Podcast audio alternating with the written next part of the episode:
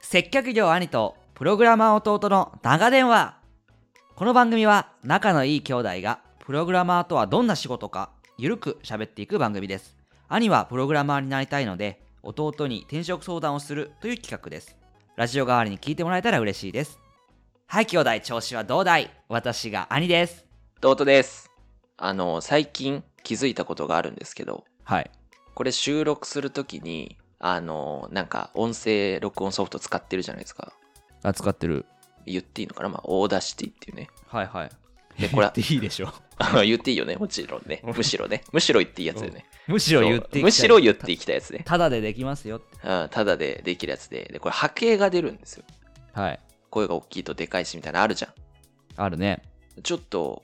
前に気づいたのが、うんあの、最後に、本日もお聞きいただきありがとうございましたってあるじゃん。あるあるで、僕がありがとうございましたって言うんだけど、うんなんかもっと明るく言ってって前兄さんから言われて、ああ言ったねでもさ、こう、よくわかんなくてありがとうございましたの明るい言い方が。うんだからいつもこう、ターンの最後の語気をちょっと強めにしてるのね。あ確かにそうかもあの、個人的に。うんで、だから最初のありがとうございますしはいつもなんかちょっとランダムな適当なのあんま考えてないんだけど、はいはい 波形が絶対に他は一緒なの。知らない知らいやだからさすごいだってさでもさ毎回さ別にこれさ使い回しとかじゃなくてさ毎回喋ってるじゃん、毎回ありがとうございました言ってるそういやだからこれなんかもしあこれいつもと同じ人かなって思ったら「ありがとうございました」をちょっと言わせてみて僕が偽物かもしれないと思ったらうんその「他の波形比べたらね多分今もね「他がいつもの「他と一緒なあのねあの俺も波形見すぎての、うん「あのー」っていうのが波形だけで分かるようになって再生しなくても消せるようになってきた す ごいいいややけどそう僕あのちょっと編集してないからあんまり見てなかったんだけど、今まで波形うんここ何回か凝視してたんだけどうんこの「ありがとうございました」の「た」が絶対一緒なんだよね分かりましたじゃあうんあのそのあたりも含めて視聴者の皆さんに楽しんでいただければとそうあのあ同じ「た」だな違う「た」もあるかもしれない OK です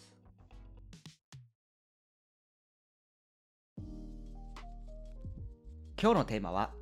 DX と AI の違いって何ですおどう違うんですか2つともね英語2文字 の IT のなんか言葉っぽいですけどそう IT とかさうんうん DX とかさ、AI とかさ PC とかさ、IQ とかさ、まあなんか大体一緒かなって感じするもうね大体一緒ではないんですよ違いがあると実 はねあのーまあこういうタイトルの記事をいくつか見つけましてはいちょっと面白かったのでちょっと僕らもタイトルにしてみたんですけどそうですねまあ完全に面白かったし面白かったのでしてみたんですけどまあ DX と AI は違うものですよ、まあ、多分違うんですよでまあ転職兄弟っていうね一応企画名なので うん最近ちょっと転職からずれてきてるけど 確かに企画名なので、うんうんあのやっぱり転職っていう時にやっぱりさキャッチーなフレーズっていうのは出てくるのよ転職系の情報やってるとあー確かに出てきそう DX とか AI は DX 人材とかこれからは DX の時代なのでとかあの DX AI 人材のとかねあの、うんまあ、出てくるわけ DX 人材 IT 人材って出てくるんですけど、はいはい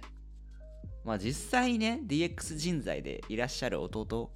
えから見て DX 人材ってどうなのかなっていうのをちょっと聞いてみたいなと思いましたえっとまず自分が DX 人材だっていうのは今知りました、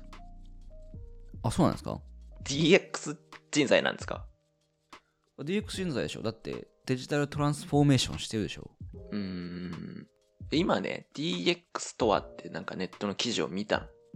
あんまりり DX 知らないの正直あ DX ってワードは出てこない仕事では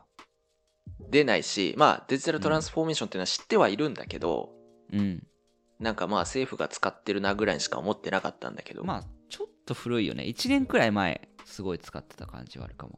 見たら、えー企業が AI、IoT、ビッグデータなどの技術を用いて、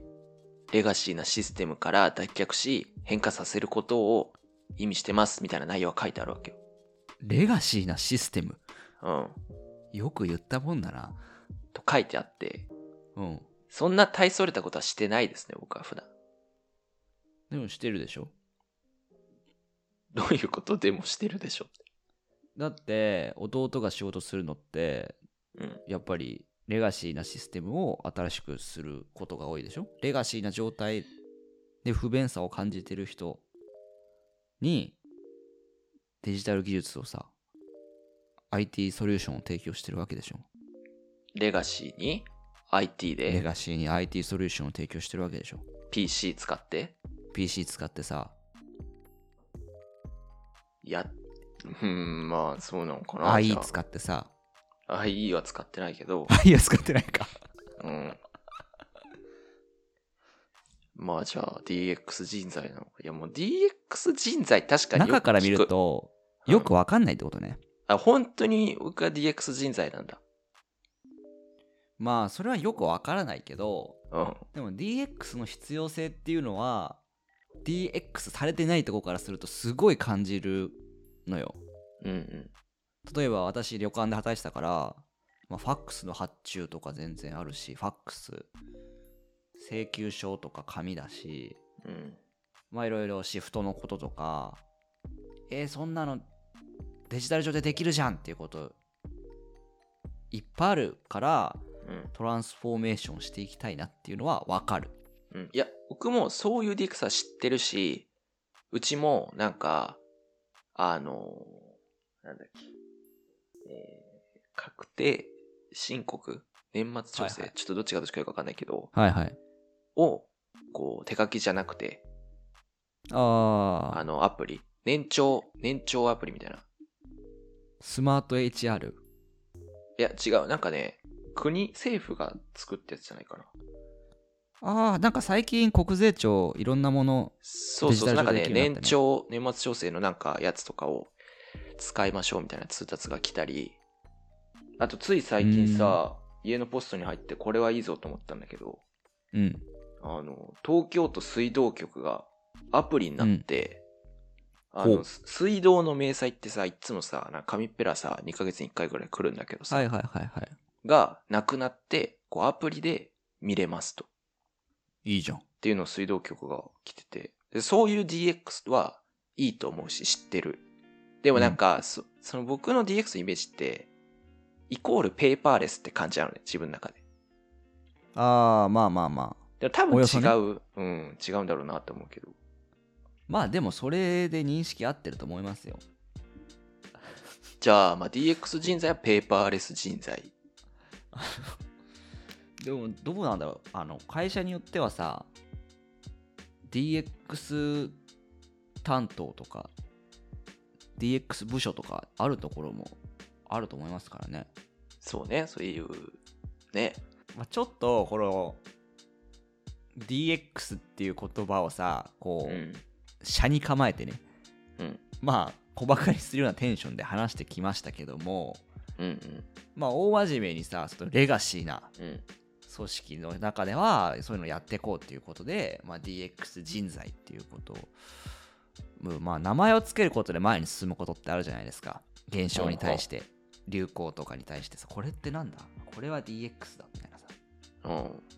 このゆったりした感じなんだこれはチルだみたいなさうんまあ名前を付けること自体には意味あると思うんですけどうんじゃあ IT 人材って言葉はどう思いますかそれもわからないまあわからないよね。私たちの父親とか相当熟練なエンジニアじゃないですか。うんいにしだえけの、ど、いにしえの、うんいにしえの、 まあ、いにしえのエンジニアじゃないですか。うん、だけど、意外と僕らが通常に使ってるウェブサービスのことそんなに知らなかったりするじゃないですか。うんうんわかるその感じ。うんうん職人だからねそう、ちょっとびっくりするんだよね。ああそううん。いや、当たり前なんだけど、だってうん世代が違うって上の世代の人がさ、それあれじゃななんいかもしかして兄さんはよくあるうん。 「君機械強いでしょ」っていうあのプログラマーだからプリンター直せるでしょ理論じゃないそれあ、まあ、それそれそれそれ。そそれれだによ近いやつでしょ、肉親に対してもそれを感じるわけよ。うん、兄さんですらねそう、父親がコンピューターの初期の頃からのエンジニアだからといって、うんまあ、TikTok とかわかるわけではないじゃないですか。まあ、TikTok は極端だけど、うんまあ、ズームとかね、例えば。 Zoom とか Google のサービスとか僕らのが使ってる Slack とか多うんう分ん使い慣れてるじゃないですか、うん Discord とかうん。あ DX っていうのはなんかその辺のニュアンスが入ってるような気もしますよねーメールじゃなくて、スラック、あ、ディスコード使おうとか、スラック使おなうんとか。かの知識がある人。まだレガシーシステムからの脱却だからね。そういうのあるかもねレガシーシステムって何なのよ古臭いシステムでいいでしょうが いや、そう書いてあったんだ。過去努力してそれを作ってくださった方々への敬意を忘れない言葉だねはいレガシーシステムうん、だからそういう意味では、メールとかやめようねっていうのがあるのかもね。あーメールやめてこうチャットにしていきましょうとか、まあ、チャットやめてもっと、えー、スラックとかディスコード使っていきましょうみたいなねああ、もう本当にその大事よ。レガシーシステムな会社で働いてるとうん。まあ、未だに対応の G メールとかでやり取りしてたわするわけですよねすぐ隣にいる人とうん。同じチーム内の人とかともしてたりしてうん。まあ大変だから、まあ、プログラムを学ぶとかいう前に、まあ、そういうことをね知りたいなっていうこともあるかもしれないですね。えじゃあさよくさその僕は知らないんだけど転職とか考えてる時にうん DX 人材を目指そうみたいなのがあるのかな、とかそういうーん。いう DX の部門とかはそういうことをやる仕事の人たちってことあまあそういう広告とか DX 人材目指そうみたいな広告はあるしうんなんか私は多少ねこうやって知ってるから DX 人材デジタル人材 IT 人材を目指さなくても大丈夫なことうんは分かってた例えば私今年入るまでスラック1回も使ったことなくてうんうんでも別に今年使い出してそんな困ってない別に使えば使えるしうんけどしそれに対して不安を覚えてなかったけれどうん本当にアナログな仕事の仕方しかしてこなかった人はこれからのキャリアに対して不安を覚えるしえ私ってファックスの送り方は知ってるけど Zoom とか使ったことない Excel とかわからないこれで転職できるのかなっていう気持ちになるしプログラマーにならなかったとしても多少そこは壁になる可能性はあると思うんですよねうんうん転職するときにうんあのゲーム散歩で聞いたやつなんだけどあゲーム散歩ライブドアのあそうそう YouTube のね、うんで UI のあ、まあ、僕僕なりの解釈だからうんはい全然なんていうのそれに沿った話をするわけじゃないんだけどはいはい UI のリテラシーっていうのがまず存在するよねっていう話があって、はいはいはいはいでああなるほどなって思ったんだけどその時はいはもちろんゲームの話だったんだけど、うんこうみんなが今まで、えー僕はそんなにずっとゲームやってなかったからあんまわかんないんだけどうん。なんか FPS ゲーム銃撃つやつで、うん昔はこういう UI でこういうゲームしてたんだけどみんなそれに遊んできてどんどん、ん慣れてきて、例えば昔はなんか、えー、わかんないけど、R ボタンを押したら銃をリロードしますみたいのが示さないとわかんなかったけど、今はみんな当たり前に、えここがリロードボタンだよねとか、この表示ははダメージを表してるよねとかを、リテラシーとしてもう理解してるユーザーがいるっていう担保のもと、ゲーム開発者もこれぐらいの UI だったら通じるよねっていうのをお互い成長し合ってるみたいな話があってなるほど、なるほど。なるほど。そうそう。ユーザー側も、まあ一定層、こういう表現したら伝わるよねっていうリテラシーが出来上がってるから、開発者もそうするみたいな。それ、わかりやすいね。それに取り残されてる不安ってのは相当な不安だよね。そうそうそう。だから、例えば、その今までゲームやってなかった人が、いきなりそれ入ると、わかんなってなるじゃん。はいはいはいはい、はい。そうっていうのが多分、そういうスラックとかディスコードとか、いろんな SNS アプリとかも通ずるものがあって、こううん今まで、例えば SNS とかでミクシー、ツイッターとか Facebook みたはいいのはいはいを、こうやってきたユーザーの SNS リテラシーみたいなのが高まってるがゆえに、うん。なんか、こう、TikTok とか見ても、右にスワイプしたら削除なんじゃないとか、上にす、あ、まあそれはスマホの UI よりだけど、なんかそういう、習わなくても今までのリテラシーからできる操作みたいなうん。はいはいはい。層があるっていう話を聞いて、なるほどと。なるほどね。うん。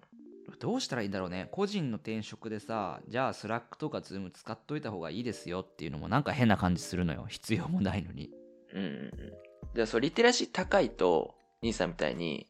導入されても、まあ、スッとなれるんだよね、多分。うん。そうい、そういうリテラシーが高いと、例えばうちの会社では、全員ディスコードですって言われても、全くやったことなくても、まあまあ、こういう感じだよねってわかる。はいはいはいはい。もうだから、そこじゃないけ結局さ、別に転職前にさ、スラック使っとこうとかさ、こういうツール使っとこうみたいなのやってもさ、でし、高かったら覚えるし、っていう感じじゃん。まあそうだね。まあ DX 人材、 まあ DX 人材というか、プログラマーというか、まあ IT に関わるうん。仕事を目指すのであれば IT に関わる仕事を目指すのであれば、まあ、新しいものに触って抵抗を覚える感覚はないに越したことはないねうんうんうん。そうだね。まあ、ちなみにというか、話変わるけどさ、まあ、DX でこう関連キーワードとして、まあ、AI とかあるみたいな、じゃん。はいはいはい、まあ、両方流行ってるからねうん。本当にそういう認識なのかな、みんな。どういうことなんか、DX を実現するにあたって、うんこう、AI を導入すると加速するよね、みたいな。うーんそういう認識っていうのはその加速、 DX には AI が必要だと思ってるかどうかってこといや、加速するっていう認識なんだろうな、っていう。DX が。そうだね。まあ、なんかきっと社長とかが、うん、ちょっと AI を我が社にも入れてみようとか、うん、我が社も NFT をやってみようとか、うん。あると思うよ。でもそれって別にさ、例えばその、DX 人材的な人がいたとしてさ、うんうんうん。 AI を開発する知識はさ、必要ないんだよね、きっとね。きっと。必要ない。まああったらいいけど。別になんか進化計算僕わかりますとかじゃなくても、うん。えどうなんだろうね。ちょよくわかんなくなってきたな。 ちょよくわからない。あの、グローバル人材もよくわかんないしね、結局。まあそうだね。だってさ、いや逆にさ、いや僕、あの顔認識のソフト作ったことありますよっていう人がさ、はい。 DX 人材に向いてるかったらさ、なんかちょっと違う気もするしさ。そうだね。うん。まあそそれも、なんていうの。まあ AI 人工知能じゃないけど、深層学習みたいなもんか。なんか、DX と AI の違いを奥深く感じてきたわ。そう、だから別に AI が作れますっていうことは重要じゃなくて、まあ DX って言葉はなんか DX 人材とか、まあ、個人の転職者にも使われてるけど、まあ、本来は経営者とか組織を運用してる人に向けた言葉なのかもしれないねそそれならこううん、理解できるじゃんまあ、DX しましょうねっていうね、そうそうそうそう問いかけみたいなことやね。そうああじゃあ DX しましょうねっていうのがあってあそうだなって我が社も DX した方がいいなじゃあ君 DX やっといてくれはいわかりましたじゃあ DX 部署を作ります DX 予算をつけます DX 人材を採用しますってなるんじゃないああ。っていう落語ありそうだね。ありそううだ、ん、っていう落語だね、それは。 DX とはなんでっつってうん。うんじゃあ、D、じゃあ DX 部署を作ろうとかうん言って。DX 落語。違うか、落語、題目 DX。ちょありそうだねなんか今さ、うんちょっと思い出したの DX を聞いていて。うんあの、まあ、父親がエンジニアっていう要素が大きいのかもしれないけどさ、はいあの、我が家の DX 化は結構進んでましたよね。あ進んでたね C DX してたよね。してたしてたもうまさにって感じの。家庭から DX してみるっていうのはありかもしれないですねうん。なんかさ、もう本当に小さい時、うんえっ、と、そまず、まあこれはみんなやってると思うんだけど、初期、うん初期のレガシーシステムとして、うん。うちはあの家族の予定をみんなこうカレンダーに書いてたんだよね。はかいはいはけいかけてあるはい。タイプの多分紙よ,、のねよくあるね家庭の1ヶ月のカレンダーにみんながこう、何この日はあの、スイミングスクールの予定だとかさ、出かけますとかねけるとかさ、そういうの書いてたんだけど、返したね。そう、ある時それが、なんかこう、家族内、家庭内共有カレンダーアプリみたいなのができて、できたね。しかも、父親が作ったんだよ、最初。作ってたんだっけ最初それ作っ覚えてないわ。そんなのあったっけ作った。 ?Google カレンダーでとかでってことオリジナルの。えー違う。オリジナルにゼロから作る。 マジで。あ、それ、そいれやあんま意識してなかったわ。 あの、父親インターネットへの警戒心がすごいじゃん。あプー、ライやバっシーて的な意味たでか。も。予定が全部出ちゃうってなって。そう。でもさすがに使いにくくて、うんうんあ、やってたやつ。まだ、あのーちょっとこう、LINE とかも警戒してた頃だよね。そう、LINE とかも警戒してたから。うん、世間的には、まあ、浸透しつつある頃だよね、LINE とかあが。る頃だったけど、うんいやちょっとまだ LINE で連絡するとか危ないっていううんうん、あったあった。ピーあ、クだね時なんこかれ今作思ってうとたかも。うん。ででもさすがにちょっと使え使いにくいよってなってうんうんまあ今では当たり前なカレンダーアプリとかをねそうそう、今では結構、なんていうのみんなやってる、まあ、家族でとかさ、夫婦でとかあると思うけど、うんなんかそれを割と早くから導入し始めてたよね。でもやっぱ結構ああいうの DX だよねうん、DX してた。ホームスピーカーとか入れたりとかねホームスピーカーもなんか、そういうものに結構興味がある父親とかだったからね、うん、早くからそういうのは導入されてたね。まあお金かかっちゃうけどもしかしたらちょっとデバイスから入るっていうのはありかもしれないねうん。デバイスとか新しいまあ新しいアプリ触ってみるとか新しいデバイス触ってみるっていうのはちょっとそういうのに慣れたり最新情報を知る窓口としてはいいのかなそうだろうね。まあでも好きじゃなかったら好きじゃないけどねマジでそうね。なんかさ、僕、一回スマホ壊れてもう一回再設定するのめんどくさくてやってないんだけど、はいはいあのスマホで電気とか、なんかエアコンとか動く環境はいはいはいなのね、今。はいはいはいまあ、ちょっとめんどくさくて再設定してないから今できないんはいだはけいど、はいはいなんかそういうのはさ、うわ、めっちゃ便利じゃんって思うタイプなの。はいはいはいはいはいそうそう。で、あの、鍵スマートロックは、うんあのーあまあ、これはちょっと商品名になっちゃうか。ちょあの直うんうん接うんになっちゃうけど。商品名出しこれあの NHK じゃないからあ、いやいや、なんかその、 あの、なんていうの、お僕が好きじゃないっていう話をしたかったから。あそうそう、別にあの、全般的にね、あああの、スマホで鍵の開け閉めできる系が、大学生だった頃、研究室がそれだったんだけど、うんなんか Bluetooth の接続が遅くて、うんそれはあんまり好きじゃなかったんだけど、はいはい鍵はい、鍵ポッケ入れとけばいいじゃんとか思ってたんだけど、うんでもなんかそう、そういう他の、そういうスマート系はそんなにね、大それたでかい家でもないのに、あの、スマホ一つでできますみたいのやってるんだけど、うん本当にそう、なんか、全くメリット感じない人は感じないもんね、それね。でもでもじゃないけどうん。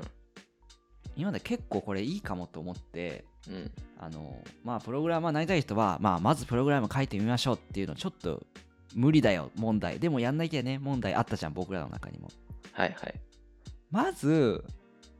まあ、家の中のこういろんなものを自動化してみて電気つけるとかああであのあ、うん、自動化の喜喜びああ、を知る快ね感。をはいはい。知る必要があるのよ俺もなんかちょっとした仕事とか弟に頼んで自動化した時のうん生産性の上がり方が、おお、そう快日々感のを努ね。はい力の、うんそうなんか2の何乗倍みたいな感じではい。積み重ねばなるほど感じてくる。そうそうそうであそっか自動化するってこんなに気持ちがいいことでうん便利で人類にとって素晴らしいことなんだっていうのをまず感じるうんで好きになるうんであでそのためにはあのもっとこういうアプリが必要だなとかこういうデバイスがあるといいんだとかやってく先にちょっとじゃあ自分でこうプログラム書いてみようかなとかもありえるかもしれないねうんうんうん。ってちょっとなんかね思いましたうん確かにそういうのはあるねねこれいいかも自動化の喜びってあるよね自動化の喜びを知るっていうのはまず最初大事だねうん自動化の喜びあるなうんはい、ここまで AI と DX の違いは何か話してきたんですけど、どうですか違い分かりましたかそうですね。あの、DX はレガシーシステムからの脱却を指していて、はい。えー AI はレガシーシステムから脱却するために必要なツールだということが分かりました。 AI なくても DX はできますよ。あ、できるんですでかきない。AI なくてもできできないか。 ?AI ないとね、うん。エアコンスマホで操作するとかさ。そうそういうとこもやっぱ IoT いやだからうん僕らの解決策僕らの IT ソリューションとしてはあのホームの皆さんそれぞれのホームの、まあ、うん IoT 化を、IoT を進めていくうん。でその時に、まあ、AI デバイスとか入れていくっていうのがいいんじゃないかなっていううん。感じですよね これ大丈夫かなこれ。大丈夫大丈これよ、良くない内容になってないかいい内容いい内なあ、容ないいい内容は。ちなみに GX ってのはあるの知ってる、 GX?X うん ?GX はトランスフォーメーションそうそうそうでまあ G ってこと、うん GG、G 知らない ?G。 ?G ギガデジタルトランスフォーメーション。それ GDX やろ DX の上を行く単位。 G- GX。あの G GX はねあのグリーントランスフォーメーションなんですけどおお緑化。脱炭素化みたいあ、脱炭素化。な、うん、だからうちはあんまそういう文脈で聞かないけどストローをなくしてあー GX してますとか今後出てくるかもしれないえー、これ DX に比べると若いから言葉としてそうだね。あのーそういえば、なんはかいガソリン車が2030何年とかで販売禁止になるみたいな。あ日本日本もだっけそうそうそうそうっていうニューあそうス。そうなんか日本も最近決まったのはもう禁止っていうのをこう議会が決めたのはヨーロッパなんだけど、まあ、日本もそういう方針ですよみたいなのを打ち出してますよねあ、決まってはないんだ。なんかなんか法律が通ったとかそういうのではないみたいだけどヨーロッパがね10月末ぐらいにうーん禁。止の合意っていうのを EU で決めたんですよ全部おだーからまあ他の国もまあついていくだろうし、まあ、それも GX ってことですよね GX。僕はこれはあの、街を歩いていたら、うんあの、カーディーラーの張り紙で、知ってますかって2030何年にうんガソリン車販売終了になることをみたいなの書いてあって、へーって思ったってだけなんだけど。 確そかのに。情報 DX されてない 確かに。ガラスに貼ってあるのを街で見かけたっていう。ああそうまあねガソリン車なくなっちゃうとかね、まあ、そういうとこで言うとさまあガソリン車がなくなって、まあ、これでもう一個ポッドキャスト取れるぐらいの話だけどさうん。まあ電気自動車になるとうん。その AI の制御が楽になるみたいな話ともまあちょっと重なってる部分もあるといえばうん。あるよねあ、でもあれだよ。ガソリン車は、あの、100%ガソリン車がっていう話だね。あああのハイブリッドとあか、ハそイブリッドとかうそうそうそう。でもまあまあそ一れあ緒るかって。こと